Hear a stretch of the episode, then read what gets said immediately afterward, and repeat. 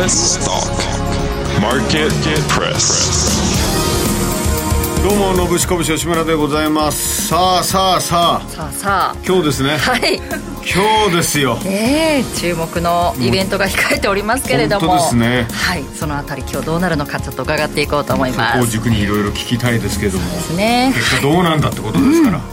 ことで、えーこの時間は US ストックマーケットプレスをお送りしてまいります。アメリカ市場をタイムリーにお伝えしながらアメリカ株投資のヒント満載でお送りしていきます。アシスタントはけ林理香です。そして出演者紹介していきます。この番組のパーソナリティお笑い芸人平成のぶしこぶしの吉村隆さんです。よろしくお願いします。よろしくお願いします。そして今日のコメンテーターストリートインサイツ安田佐和子さんです。よろしくお願いします。お願いします。さあ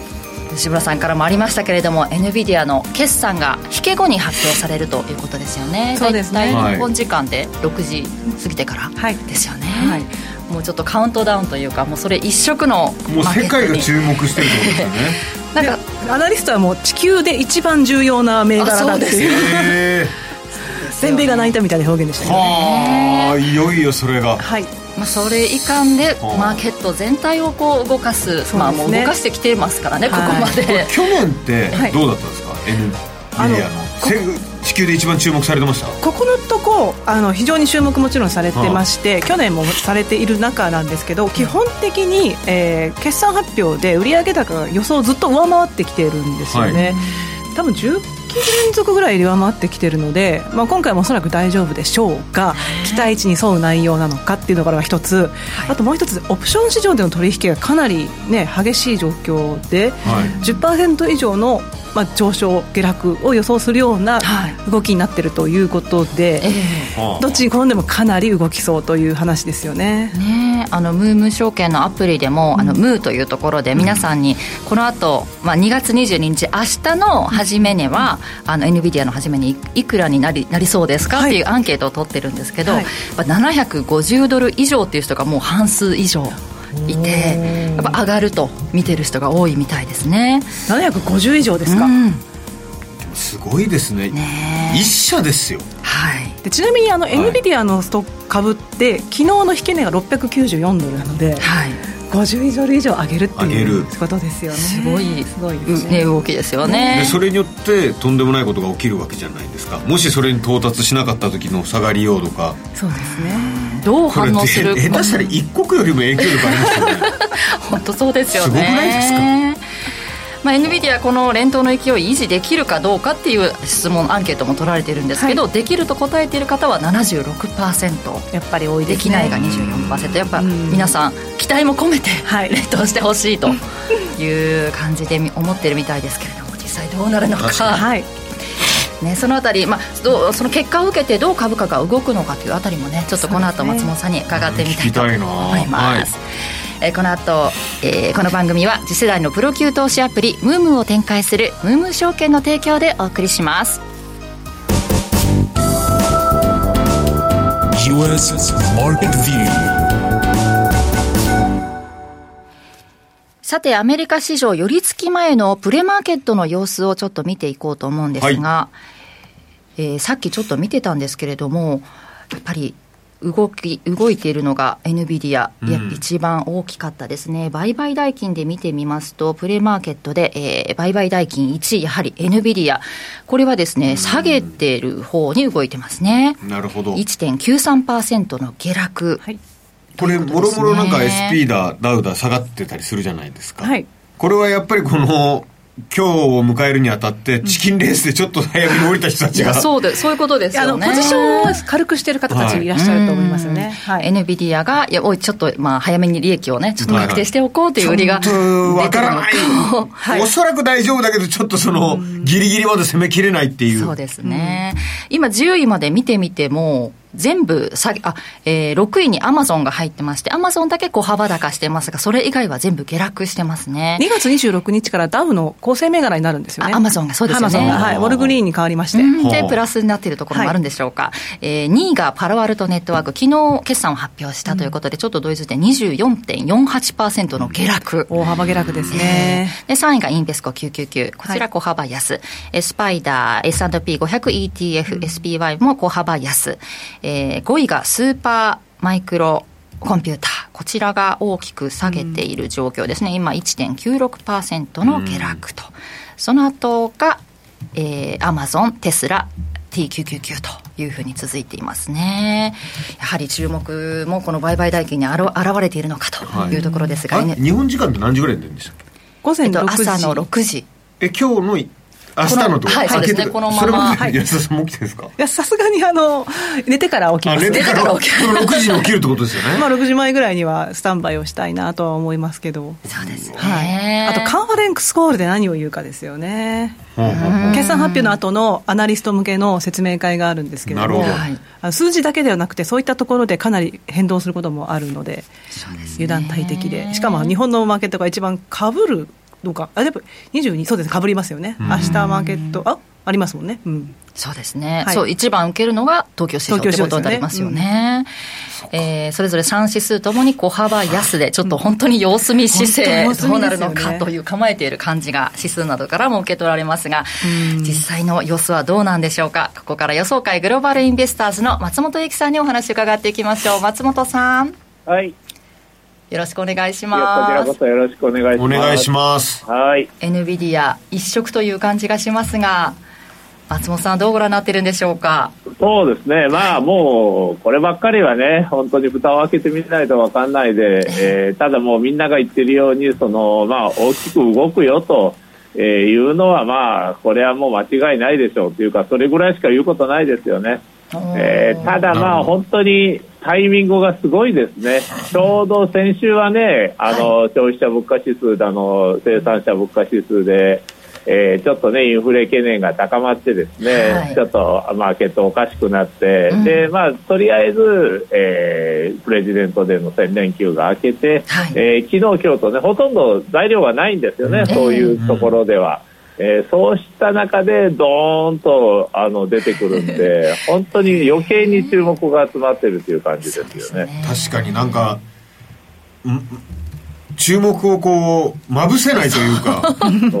もうこれしか見るものがないという。ですよね、今週は特に。ぐらいね、まあ、今日もね一応ね FOMC の議事録なんかも議事要旨発表されますけれども、うん、まあみんなもうその後のエンドビデオが気になってまああの多分まともにトレードできないんじゃないですかねそういうのでは。うん、えー、とりあえずも様子を見ようということになると思いますね、今日一日は。うんもう上に見てる人下に見てる人本当にこうこんね両方いるっていう混在してるって感じがしますけれども。最高の展開と最低の展開ってどうなるんですかね？どうなんでしょう松本さん。これはもう決算が良かったらどう反応する、はい、悪かったらどう反応するってどう見たらいいんでしょうかね？まずあのこれは2種類あってですね、はい、とにかくまずロボットさんがやってくるわけですよ絶対に。ですからもう数字だけでまず最初の10分20分、それぐらいは動きますから、うん、自動売買の、はい、あの、それで、まあ、そこはもう目をつぶるしかないですね。それはもう人間でいくら追っかけようと思っても、追いつけるもんじゃないですから、うんそこからまあゆっくり人間様はやっぱりゆっくりね内容を見て、えー、さっきも出ましたよ。カンファレンスコールの話を聞いて、はい、でもう一度そこからやっぱり自分の知恵を使ってどっちだっていうふうに判断するしかないでしょうね。なるほど、うん、本当に最初の20分ぐらいはですねあのロボットさんが勝手に動かしますからあのその時にやはり一番大きく根も動くと思いますし、でまたその動きが正しいとは限らないですからね、えー、そういう当初の初期初動の、まあ、反応っていうのが、ここだけは頭に入れておいた方がいいと思いますね。どうしても動くとね、わざわざと、ざわざわと心はね、あの、動揺しますけれども、はい、やはりその後、まあ、あの、本当の動きがやってくるっていうのは多分間違いないですからね、最初の動きには惑わされないというちなみに最高の展開だった場合、あの、どれぐらいこの、なんていうんですかね、マリオでいうスター期間みたいなのが続くんですか、その。いや、まあ、ずっと続くんじゃないですか、少なくとも NTV に関してはですね、はい、ただ、まあ、あのそれだけの、なんていうんですかね、あの一社だけであのどうってなるものでもないですからね、やはり周りの景気動向とかですね、えーまあ、あのそういうのも今度は関係してますきますからね、ここまでは良かったけれども、あのこの先はどうなるかというガイダンスも必要ですし、でそれだけの,、まあ、あの力強さを維持できるぐらいね、えー、他がアメリカ経済、あるいは世界経済全体がしっかりしているのかというところもまたあの判断材料になってきますからね、えー、その辺が難しい、えー、ところではあるんですよね。めちゃくちゃダメだった場合は一社でも結構引っ張りそうですよね全体を。まああのどっちにしてもやっぱもう NG はだんだんだんだんね時価総額も上がってきてますからね、はい、えー、そういった意味ではやっぱりあの指数全体にも影響するでしょうし他の銘柄にも影響するでしょうけれどもね、えー、やはりこの両方個別がその、ね、やはり他全体をの引っ張ることもあるし逆にいくら個別だけ1社だけで頑張っても全体があの良くなければ、えー、ダメになることもあるしというところなんでね、うん、その2つをやはりバランスよく見ていく必要があると思いますね。なんかもうこう経済の状況を表す経済指標みたいな、ね、感じになってきてますけれども、NVIDIA がもしこの悪い状況っていうのってどう、うん、何が原因なんですかね、これやっぱり AI っていうのは続いてますもんね。ですからもう、あの、ここまでの決算内容については多分悪い数字は出てこないと思いますから、うん、やはり売り材料視されるとしたら今後のガイダンスでしょうね。うん、今後のガイダンスについて、やっぱり MD NTV 自身が、あの、どう見ているのかというところで、やっぱり今ちょっと世界的にごちゃごちゃになってるから、あの、今までみたいに調子よくいかないんじゃないですかというような、あの、ふうな、まあ、あの、見通しが出ればですね、はい、そこは、あの、やっぱり売りに捉えられる可能性があると思いますし、そこぐらいでしょうね。エンディビアがその大きく売られる可能性があるとすればね、ここまでは良かったけど、ここから先はちょっと、しんどいですよというような、えー、見方っていうのを NVIDIA 自身が出せばですね、これはやっぱり売り材料視されると。そうですね、まあ、投資家自身もちょっと織り込みすぎたかなみたいな判断がやっぱりしっかり読み込んでいく中で出てくるのかもしれないですし、うん、そうですね、まあ、ここまでの、ね、数字は本当に大丈夫でしょうからやっぱりポイントはそこになるというふうに思いますね。うんまあ、じゃあ、そのちょ直後の決算発表、ごめんなさい、7時を予定しているってことですね。少し遅いですね、えー、ね、えー、午前7時ということで。多分6時ね普通は6時半ぐらいまでにちょっとなんかあるんじゃないですか？大体の、あのムームライブのところで7時からというのが出てるので。引っ張ったのかな、引っ張ったのかなんかちょっと慌ててあれ？これさちょっと30分押して始めましょうみたいな。緊急を要するものがあったのか。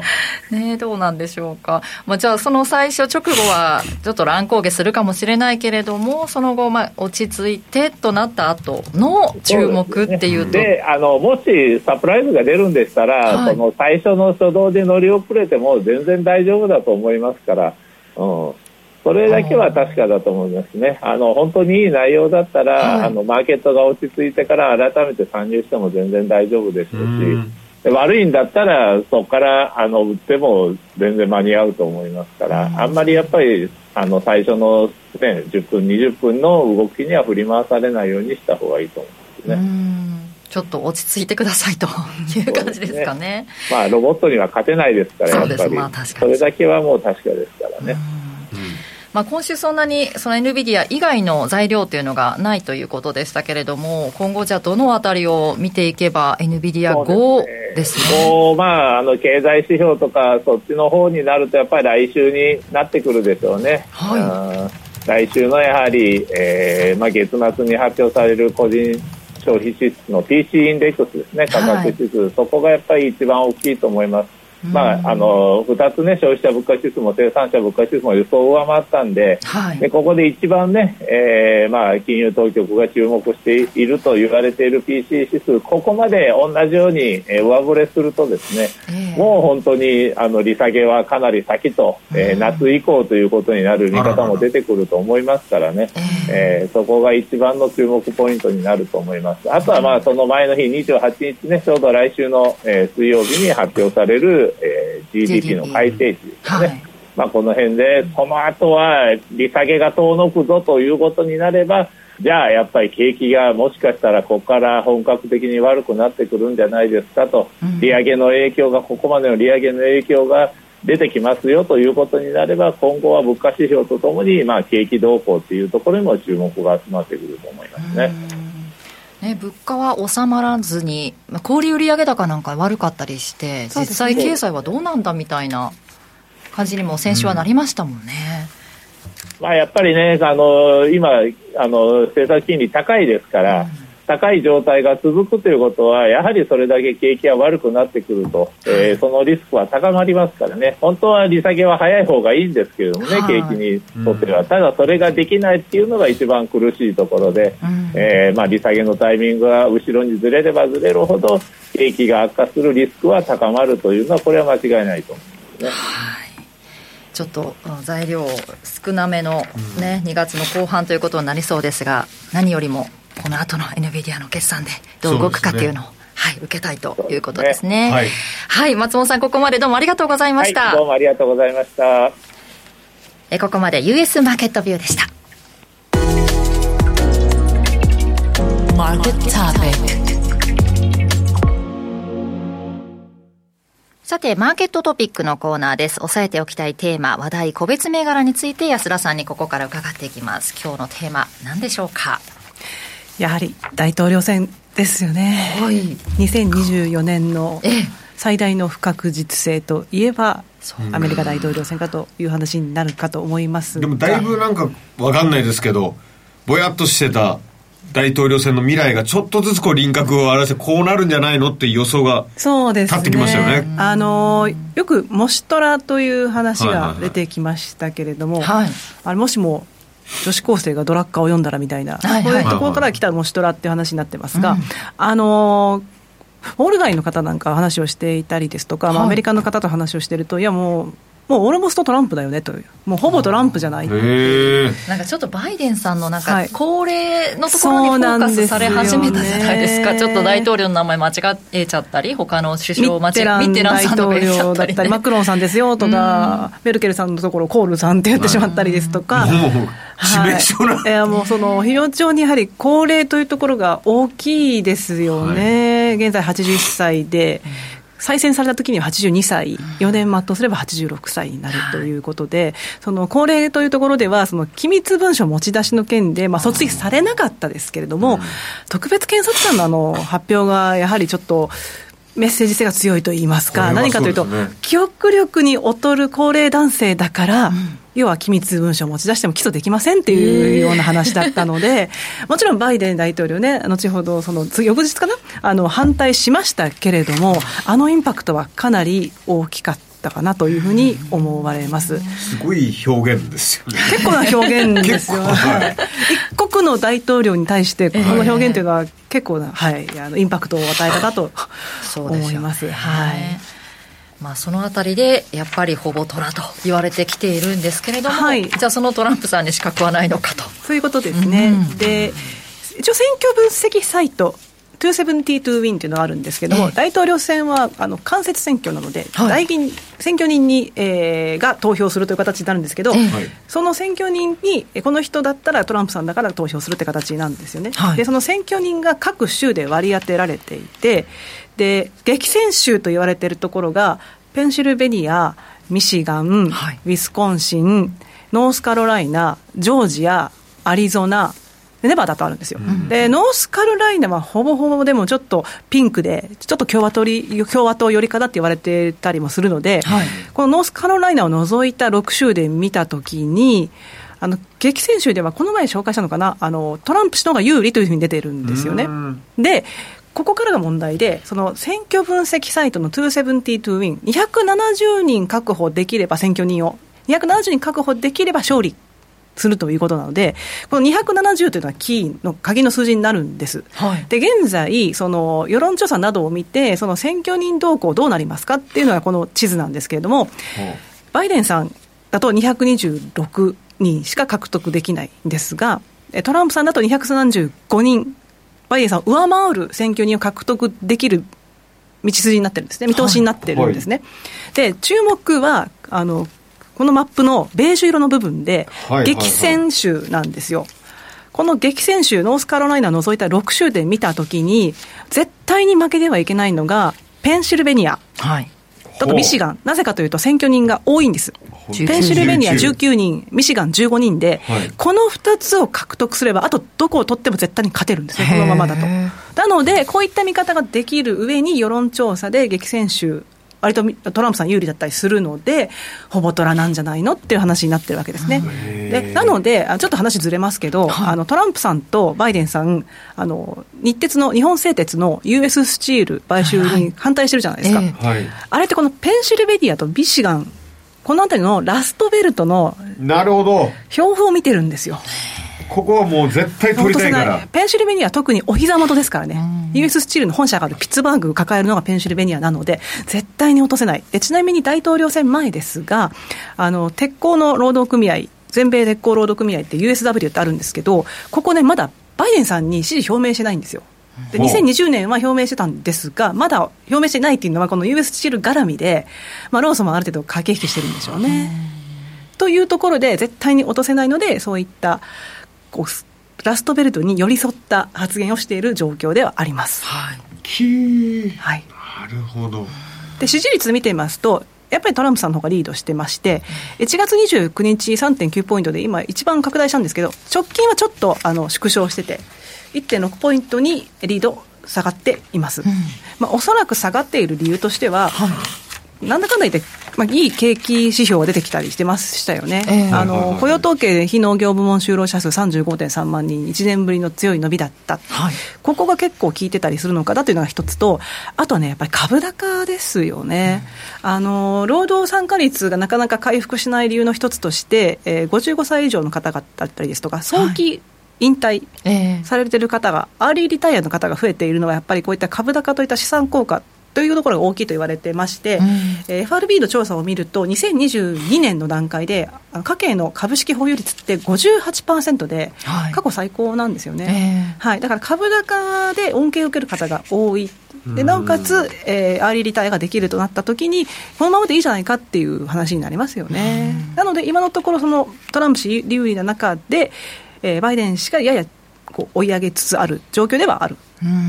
ただその選挙人で見ると、やっぱりトランプさんリードで、だからほぼトラっていう話になっているというところです。それが一つ目。はい。これ株高じゃなかったらバイデンさんぞっとしてるってことですよね。もしかしたらその支持率拡大、あの、差がですね。はいトランプさんのリードが広がっていた可能性はありますよね。はい、あとあの、やっぱりもう一つ聞いたのが、えー、トランプさんに、トランプさんが再選されれば、あ勝てば、えー、2025年の所得税減税で、あの期限切れ迎えるんですよ、はいはいはい、えー、年収40万ドル以下の方を対象とした所得税減税の期限切れをこれ、伸ばすって話、恒久化するって話もあるんで、はい、でバイデン陣営もこれ、延長するって話をしてるんですね、はい、だからそのあたりはどっちに転んでも一緒だなっていうのもあって、もしかすると無党派層の方が、じゃあ別にバイデンさんでもいいんじゃないっていうふうに、えー、世論調査で回答を示したかもしれません。うん、うん。でというところで、はい、えー、トランプさんの問題なんですけど、ええ、バイデンさんは高齢、トランプさんは何か、やっぱり訴訟です。91件、一部では93件とか数字増えてるところもあるんですけど、91件の訴訟を抱えているので、やっぱり選挙資金がね、心配なんですよ。で選挙資金。訴訟を抱えてる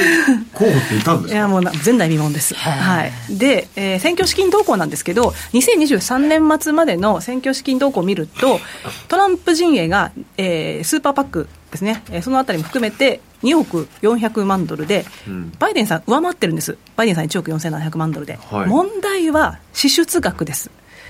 2億1600万ドル使ってるんですね、うんはい、対してバイデンさんは1億700万ドル、はい、全然違うじゃないですか、うん、これがやっぱり訴訟なんですよ。次のチャート見ていただきますと、2023年にトランプ陣営が使った法務費用って6080万ドルで、支出額の約3割占めてるんですよね。うんなので、ここがかなり響いてくるリスクがある。なぜかというと、大統領選といえば、テレビ広告打つ、SNS でも広告打つ、うん、やっ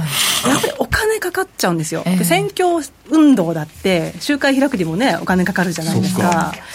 ってことを考えたときに、やっぱりこの訴訟費用ってかなり痛い。なのであの大統領トランプさんへの訴訟というのはそういった大統領選を睨んだ動きだった牽制だったっていうような見方がやっぱり多いですよね。あの阻止するために阻止するために訴訟を立てていったっていう話ですよね。なるほど。選挙資金で支払ってるんですか、えー、選挙資金使えるんですね。はい、ただ、ここからが問題で、この前あのニューヨーク州の訴訟の話でトランプさんが金融機関から融資を受ける際に、資産価値を過大にまあ、報告してしまったと、申請してしまったということで、不正な利益得ましたねということで、ニューヨーク州の、えー、司法長官が訴えたんですよ。うん。うん。この方が訴えて、結局、判決が出たんですけれども、3億5500万ドルの罰金支払はい。ドルですよね ?3 億、そう、ドルなんですよ。ものすごい数字ですよね。この中でまた罰金払わないといけないあそうなんですね。この罰金については、選挙資金使えないんですよ。へえ。その罰金は？はい、使えないんです。だから、結局トランプさんはその資材を投げ打って支払うか、うん、どこかからかお金を借りるか、億万長者が寄付してくれるかとか、そういう世界になっちゃうんですよね。で、しかもこれで終わりじゃないんです。はい、この3億5500万ドルの罰金って1か月以内に支払いか何かがあるのかな？で、控訴する場合、で、その控訴する場合も、また理由があって、これ、えー、20%保証金払わなきゃいけないんですよ。いくらですか、ね、控訴、ちょっと 控訴するのに、はい、ちょっと待ってください、それおかしいですよと、はい、上上げましょう、話し合いましょうっていうのにも20%払わなきゃいけない、だから7100万ドルぐらいですかね。でだからひたすらお金がかかるんですよ。で本当にね、だから、かなり足を引っ張られてしまいます。うん、はい、でちなみに、えー、っと、トランプさんといえば、えー、女性の作家に対して名誉毀損ということで訴えられて、これも罰金が出たんですけど、はい。えー、8330万ドルかな。うんでこれについても控訴するってことで1600万ドルぐらい払それもまた払払わなきゃいけないっていうのがあったりですとかあともっとすごいのがアメリカの訴訟って、えー、提訴するじゃないですか、はい、訴訟出すじゃないですか、はい、そこから判決出たまでの金額も上乗せされるんですよね、あ利子が、利子が。つくんです期間分。その期間分、でもう一個言うと、控訴して、その結局、その罰金が減額されたとしても、その分の利息オンされちゃうんですよ。なので、今3億。なので。何がどう乗っかるんですか、もう。全部のせですね。金利、金利がもう乗っかってきちゃうんですね。だから、あの、3億5500万ドルって言ってますけど、大体まあ、125%っていうふうに上乗せされるって言われるんで、4億4500万ドル、結局払わなきゃいけないんじゃないかっていう話になるわけですよ。選挙どころじゃなくなっちゃうかもしれない。でもっとひどいのが、そういった保証金などなど払えない場合は、即座に、えー、資産差し押さえなんかもできるんですよね。えー、なので、非常に厳しい。はい、はいなんでみんなアメリカ目指すんですか？こんな厳しい国ないですよ。いやこれに関して言うと、はい、あのウォール・ストリート・ジャーナリストが論説文で、えー、かなり反発をしていて、うん、えー、その不正な融資を受ける際に資産価値間違えて申請しちゃったということで、こんなふうに訴えられたら、仕事で起業起業できない、うん、会社として拠点持てないんじゃないかということで、はい、まあ、不満はありますね。はい、その資金問題がちょっと一番大きなネックになってきそうだと。ね、はい。ということなんですけど、はい、ちょっと話はずれまして、ええ、あのこの前、スーパーボールありました、えまあ、テイラー効果とかいろいろ言われましたけど、はい、スーパーボールといえばアノマリーがあるんですね、でそのアノマリーは何かというと、えー、NFL って2リーグに分かれてて、まあ、カンファレンスって呼ぶんですけど、はい、アメリカンフットボールカンファレンス AFC で、ナショナルフットボールカウンシル NFC って分かれてます、で AFC のチームが勝った場合は共和党候補が選出される。でナショナルフットボールカウンシルが勝つと民主党候補が選出されるっていうのはあるんですね、2004年以降、4勝1敗だったんですよ、はい、で今回どうかというと、カンサスシティチーフスが勝ったんで、これは共和党が勝つんじゃないかって話になるんですが、うん、前回2020年が、バイデンさん勝ってるってね。逆、うん、アノマリーと逆に行く可能性が、逆にこのカンサスシティチーフスアノマリーで、こっちが勝ったらもしかしたら民主党が勝つのかもしれないみたいな話もできますね、まあ、要はだから接戦ってことなんでしょうね。はい、なるほど。そういうところでも。面白いものがあります。であのスーパーボールアノマリーはもう一個ありまして、はい、アメリカ株のその年のパフォーマンス、はい、これも示唆すると言われています、1967年以降、勝率54%であんまり高くない、もっと言うと、2016年以降は1勝7敗で負けまくってるんですが、はい、あのカンザスシティチーフスが属す AFC が勝てば、その年の S&P500 は下落、ナショナルフットボールカウンシル NFC がのチームが勝ったら上昇ってあるんですけど、はい、これもカンザスシティチーフスが勝ったんで、下落する可能性があるって言われますが、去年、カンザスシティチーフスが勝利して、24.2%も上がってるんで、やっぱりカンザスシティチーフスの穴割りで株も上がるのかもしれない、なんていう話もできますよね。はい。なんか阪神が優勝したらね、日経平均も強いなんていう、穴割りがあったりしますけどね、そういう感じですかね。はいへまあ、そのアノマリーがどう当てはまってくるのか、はい、これも結果11月に分かる、ね、ということですけれども、はい、もう11月の話をしないといけないですよねこれはもう。ね、ということで、お話ここまでちょっとね、選挙について伺ってきました、ここまでマーケットトピックのコーナーでした。ムームー証券からのお知らせです。投資家の皆様金融情報アプリムームーをご存知ですか？金融情報アプリムームーはナスダック上場企業のグループ企業であるムームー証券株式会社が提供する次世代の金融情報アプリです。ムームーアプリの一番の魅力は、世界中の様々な情報、ビジュアル化された分析データをリアルタイムで確認ができる点です。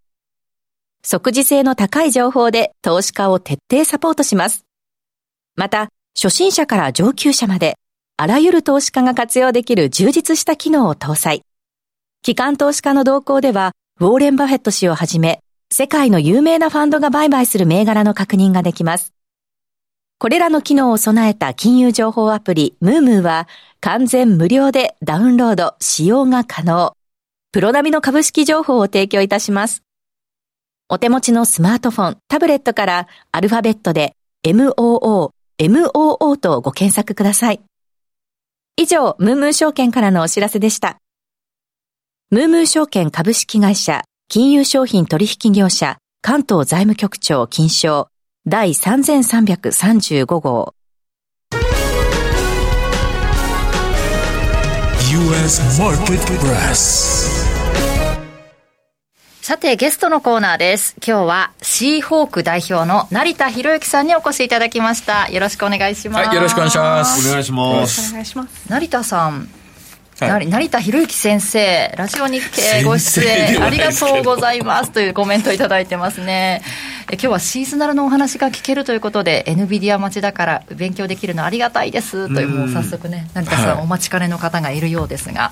成田さんはノースカロライナ大学を卒業して、はい、シンガポールの銀行で金融商品のディーリングや、あとはオーストラリアでプライベートトレーダーとして活躍されていたと。そうですね。でそこから帰国されて、はい、日本でも活躍されて、まあ、FX 業者でディーリングやコンサルティング業務なんかもされて、まあ、ご自身でも運用もされてたってことですよね。はい、で投資関連の企画やルール開発なども行っている。アドバイザー兼トレーダー仲間としてアメリカの著名投資家ラリー・ウィリアムズらから絶大な信頼を得ているということで、まあ、アメリカ市場、常にご覧になっているそうですね、僕はあの相場と出会ったのが海外だったもんですから、えー、で逆に日本の市場があまりよく分かってなくてですね。でもご出身はね、あの日本の北の方北海道なんですよね。北海道なんですね。北海道なんですよ。吉村さんとはい、東京で同郷ですけど、その細かく先ほど話したら、すごいとこから世界に飛び立ちましたね。すごいとこ。そうですよね。すごいとこ。同等のすごいとこ。すごいとこから。ですね。初じゃないですか、同等のそこからノースカロライナ。多分、多分そうですよね。そうなんですか？本当に？いや、まあ、それは分かんないですけども。はい。へやっぱ海外に出たかったですね。いや、もう出ざるを得ない地域ですよね。そうなんですか？ああ。まあ、札幌に行くか。そうですね。はい、海外行くか。札幌に行くか海外に行くか、はい、東京は別に無視してもいいっていう。確かにそうかもしれませんね。へえ。で、やっぱりアメリカ市場の魅力にハマったってことですもんね。まあ、学校が向こうだったということと、はい、まあ、あの、向こうでそういう、まあ、金融系、まあ、商業学部だった、商学部だったってこともありますけれども、僕なんか留学した時っていうのは、まだ実は株じゃなくて、債券、ま、もうすごい時代で、誰も実は株をあんまりやってない時代だったんですよ。当時はまだ金利がめちゃくちゃ高かったんで。一般の投資家も債券にもやってた、はい、ほとんどが債券ですね。株を勉強した人は書いて少なかったですね。そうなんですね。なんか一応一番地は債券だなんてね、いやもうそういう時代だった方いらっしゃいますもんね。へえ、そんな成田さんから今日はどんなお話がそうですね。あの季節性パターンっていうと、まあなんかちょっとこうに馴染みがないというかですね、ええ季節性金融に関係ないじゃんっていう、まあよくあの季節性だとそのまあ農作物とか、はいはい、そういうイメージはすごいしやすいんですけども、うん、はい。まあでも金融にも実は季節性のパターンって存在してて、まあ1年の中で一定の期間のまあデータがこう変動していくのがこう繰り返していくということで、はい、よく言われるのはあの5月に売れとか。うん言われるんですけど Sell in May ですね。はい。でも今のデータ見ると、5月に売っちゃいけないんですよね。まあ今話題の NDB を中心とするはいナスダックはなんと5月に売っては損してしまう。8月ぐらいまで実はですね、爆投してるんですよね。過去のデータを見ると。へということで、5月に売れば、ね、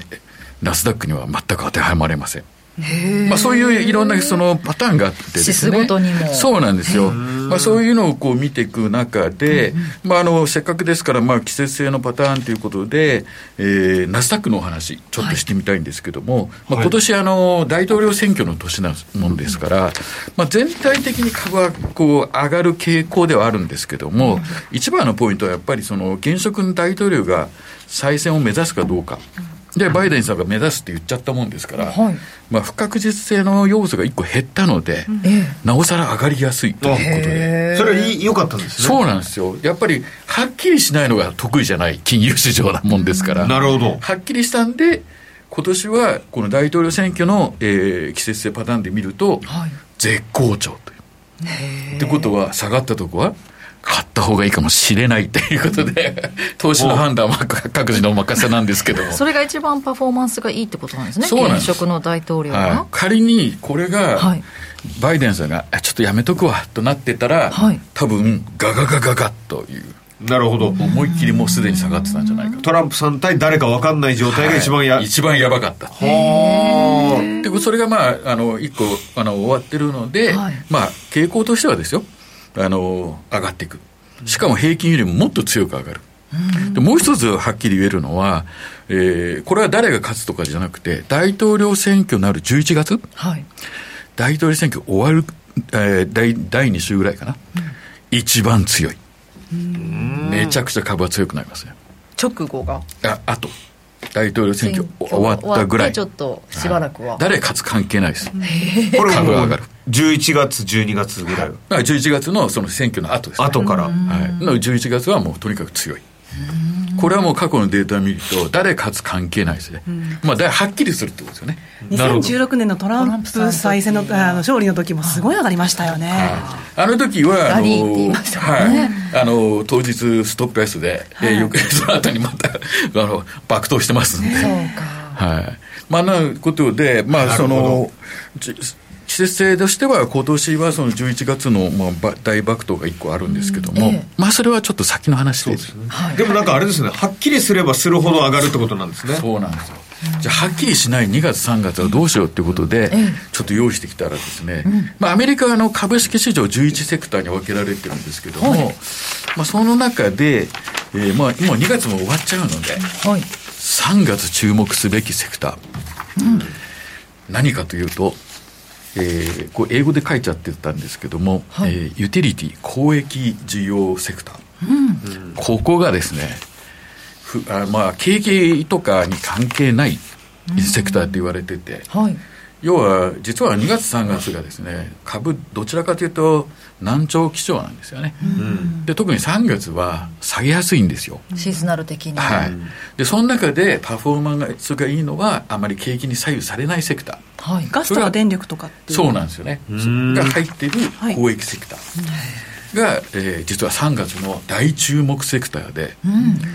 で、えーデータを見てみると3月の後半からこう上がってるっていうデータが、えー資料も持ってきたんですけども、はい。ありまして大体ですね、3月の中旬から後半にかけて上がり始めて大体4週間ぐらい1か月ぐらいはですね結構調子いいんですよ、つまりこう下げてる時に調子いいセクター、なので3月もし下がってしまえば、まあ、とんでもないあの企業のはい。決算が明日の朝発表になりますから、失敗するとですね、はい。もう下がってくるわけですよね、はい。間違いない全体が。下がるわけですね、そうした時どうするか、という候補に上がりやすいのがこの公益せ事業なんでこれが3月にたまたま上がる傾向があるので、はい。もしかするとちょっと早めにシグナルが出るかもわかんないです、まあ、持ってきたデータの冷やしのデータで見ると、はい。えっ、と5ページ目かな、えーやっぱりこの3月の後半からこうぐっとこう上がるんですね、あ本当ですねうん。こうすごくこう特徴的で、で、まあ、大体4月の後半から、まあ、ゴールデンウィークの始まる5月の前半ぐらいまで行ってたんですけども、はい。特にやっぱりこの22、3年のデータだけを見ると、ええ。やはりこの1か月ちょっと強いんで、ここはちょっと注目すべきかなと。なるほど。まあ、もうちょっと実は過去のデータを見ると、はい。もう少し長くいってたんですけども、ええ。特にこの3月、4月は非常に調子がいいですね。株が下がれば下がるほどこのセクターは上がりやすい。配当利回りも高いですからねそうなんですよ。入ってる企業が電気、ガス、水とか言っていて、まあ絶対必要なところですよね。ここはやっぱり景気あまり関係ないんで。はい で、ただ一個、このセクターの問題点は、金利に弱いんですよ。そうですねうわちょっとこの前 CPI ではい。良かったからはい。金利下がらないじゃないですか、はい。そうするとこっちが下がってくるんで、その辺がちょっとネックなんですよね、あじゃあ今下がってきてるってことですもんね。そうなんです、なるほど。やっぱり CPI とかちょっと良くて、あれ金利もしかして下がらないのかってなると、こいつが弱くなってくるんですよね、でも株が弱くなるとこいつが強くなってくるんでちょっとこう無視できないセクター。しかも3月ですね。今日の朝大失敗した時はこれを注目してもいいってことですね。もう絶対でしょうね。ここを見とかないと。万万が一はい。はまあ、それであの今ここまでの流れの週足をですね、えー見てみるとでもやっぱり下がってきてましてただあの3月の後半からこう上がっていく傾向なんですけどもテクニカル分析とか見るとちょっと価格とですねテクニカル指標が逆行してて、はい。だんだん底堅くなってきてるんですよ。なのでこのセクターはですね下げれば下げるほどチャンスになってくる。ということで3月注目ですし、えー明日の朝仮にですねへ例の会社の決算が良くなければ 当然下がるわけですよね。それは注目になってくるとー。あうふうに。かったとしたらこっちが下がって、まあ、シーズナルにのっとって。3月ですよね。3月はまだ2月ですから。あだから3月。まで待てるよっていう。そう。ですで2月末で買うか3月の頭ぐらいで買うかっていう。さすがですね。というちょっと早めのものを持ってきましたね。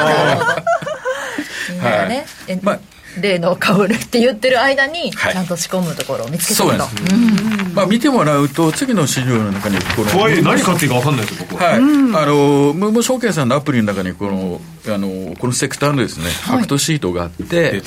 まあその中にあの上位の10銘柄出てます。はい。で、まあ、あの、この中の上から3番目のデュークエナジーっていうのがですね、私の、あの、えーパートナーのファンドが、えー昨年も結構これで下げてる時に結構やっぱり底堅いんですよね。はい。で一番上のところなんかもそうなんですけど、サウザンとか、この2番目のサウザン、で、3番目のデューク。この辺も結構、あの、下がれば下がるほど、全体の株が、はい結構底堅いですよ、やっぱりね。これ、まあ、もちろんセクターでも買えるんですけども、はいセクターの ETF で。ええただ個別で見ると、この2つあたりがですね、上から2番目と3番目はいが意外とやっぱ底堅いなってイメージだったです。へえこれ XLU という ETF はい。ですか？入れて、はい。えー ETF 概要のところから構成と外況というのがあるんで外況を見ると ETF 資料ということでファクトシートっていうのがあってその中に詳しく書いてあるって。ことなんですね。はい、そのれだけやっぱりこの、ムーム証券さんのアプリはすごく優れてですね、ファンダメンタルなデータから、ぎあの財務から、はい。まあテクニカルも当然出てきますし、ええ。で、最後になりますけども、これがこのセクターのチャートなんかもすぐ出てきて、まあちょっと今下がってるように見えるんですけども、ええよくよく見てると、今日のやつを見ると、はい。だんだん上がってきたりとかしてですね、ねちょっとやっぱりですね、NDBA に相当偏りすぎちゃって、このディフェンシブなところに、ちょっとお金がちょっと入ってきちゃってますよね。ああ本当だ。う上んがってきてますね、はい、NDBA は昨日ちょっと下げてるじゃないですか、はい。でこいつは上がるんですよね、フルマーケットでは0.31%の上昇そうやっぱり上がってますね。はい、ちょっとちょっとこう、やばいかもしれないっていう、ディフェンシブに使えるセクターで、なおかつ3月注目と。ちょっと早いですけどね、なるべく早めの早めに言っとかないとですね。そは急げですね。はい。まあ、そんなので、こういった季節性とかも注目できますし、はい。なんせやっぱりすごいなと思うのは、このムームー証券さんのアプリですよね。まあ、これでもう本当に、昔だったらこうパソコンの世界が、今はスマホで全部できちゃうので、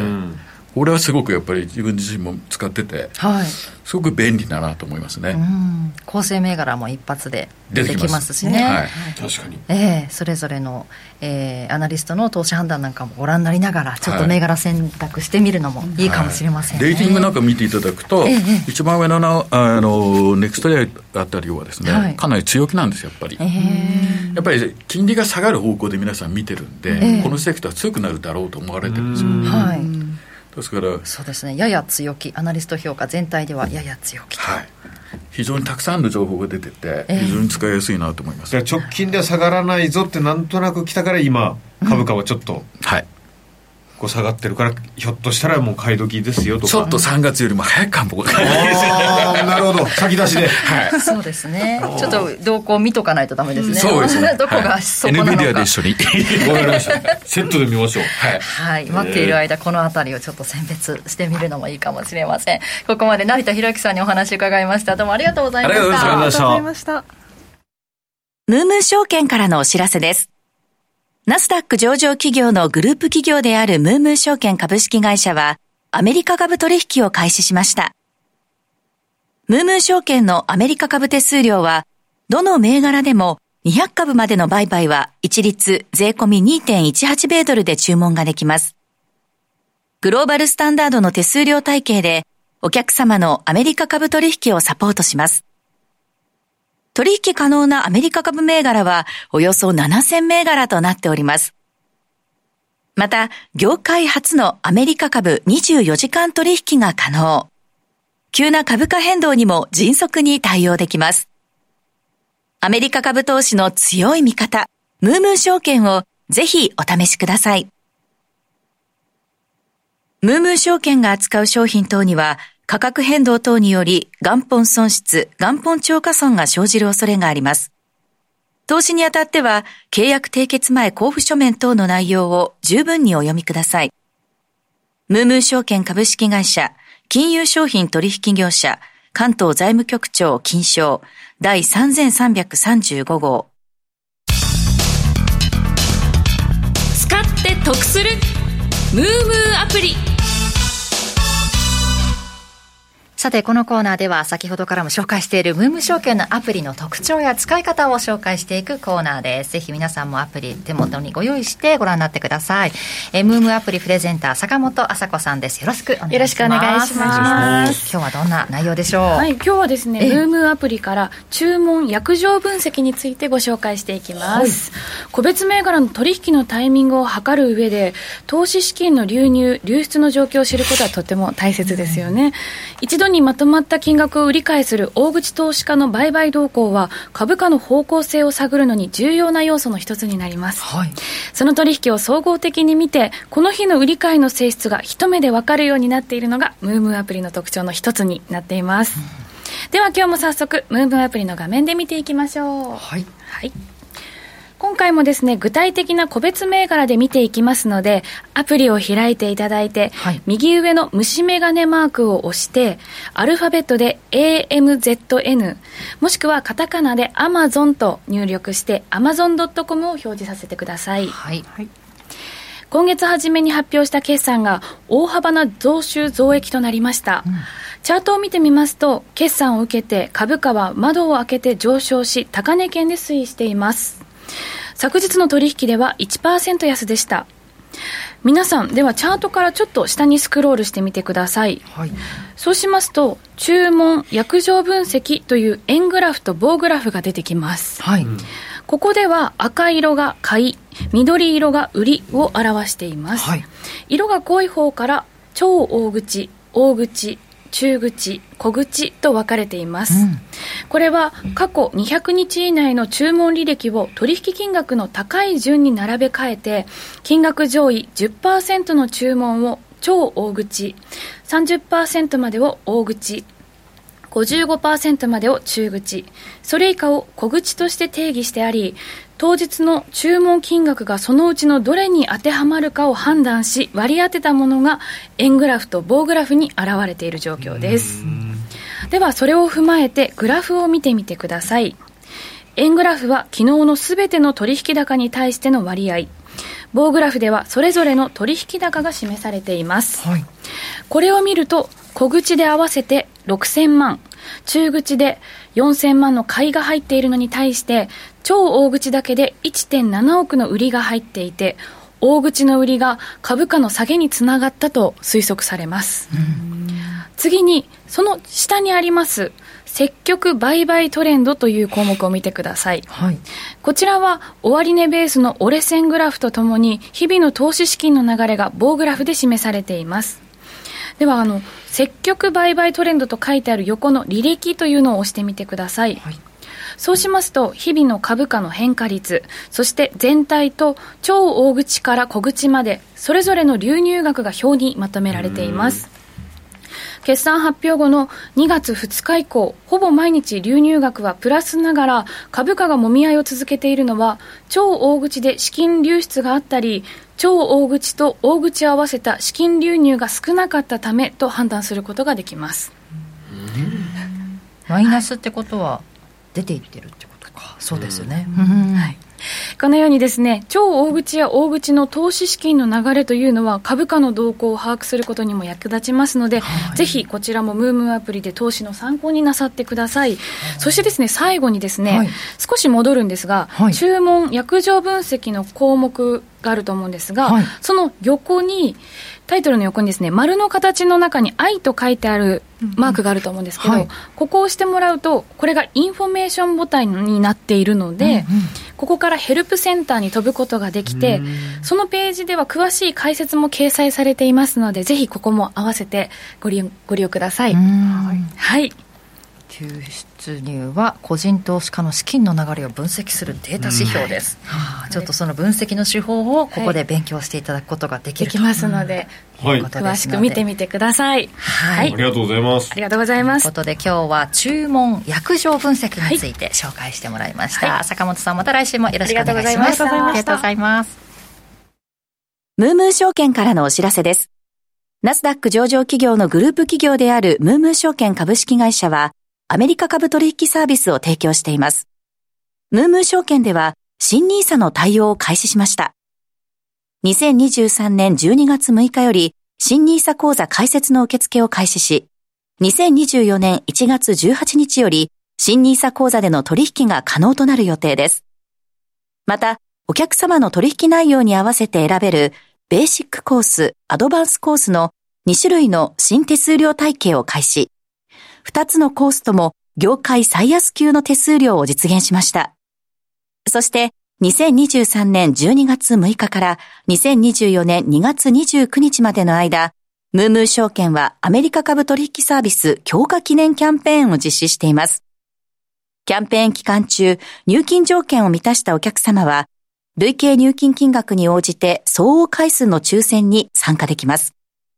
本キャンペーンは当選者に株式買付代金をプレゼントする仕組みとなります。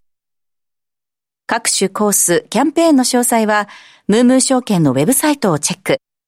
アルファベットで MOO、MOO とご検索ください。アメリカ株投資の強い味方、ムームー証券をぜひお試しください。ムームー証券が扱う商品等には価格変動等により元本損失、元本超過損が生じる恐れがあります。投資にあたっては、契約締結前交付書面等の内容を十分にお読みください。ムームー証券株式会社、金融商品取引業者、関東財務局長金賞第3335号。